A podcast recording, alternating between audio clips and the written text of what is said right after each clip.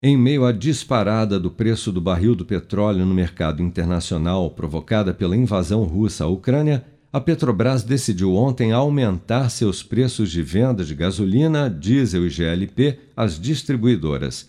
Com o reajuste, que passa a valer a partir desta sexta-feira, a gasolina da Petrobras ficará 18% mais cara para as distribuidoras, enquanto o diesel terá aumento maior, de 25%, e também o GLP ficará 16% mais caro, no maior reajuste de preços de combustíveis da companhia em duas décadas.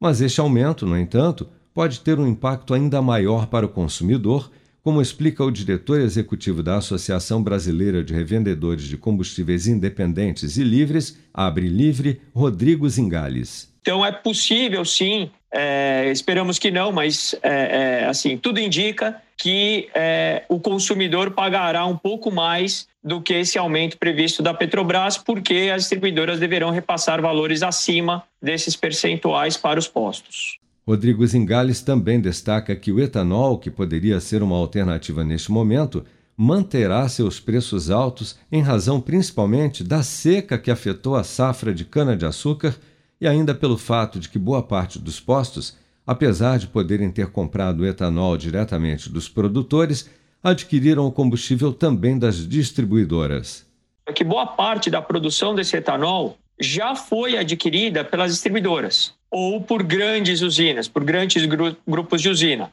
Então, é, apesar da possibilidade de postos comprarem diretamente o etanol, é, o que a gente vê no mercado é que isso são pouquíssimos os postos que hoje estão comprando diretamente da, da, das usinas. Como a gasolina da Petrobras representa 73% da mistura que é vendida nos postos de combustíveis, com o restante de etanol anidro, o aumento de 44 centavos por litro deve elevar o preço médio nacional da gasolina comum para mais de R$ 7,00 nas bombas, chegando a quase R$ 9,00 o litro em algumas cidades.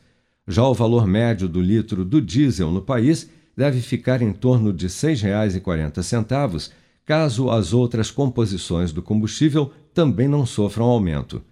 Já o preço médio do gás de cozinha, com o reajuste de 16,1% do GLP para as distribuidoras, poderá passar dos 110 reais para o botijão de 13 quilos. Com produção de Bárbara Couto, de Brasília, Flávio Carpes.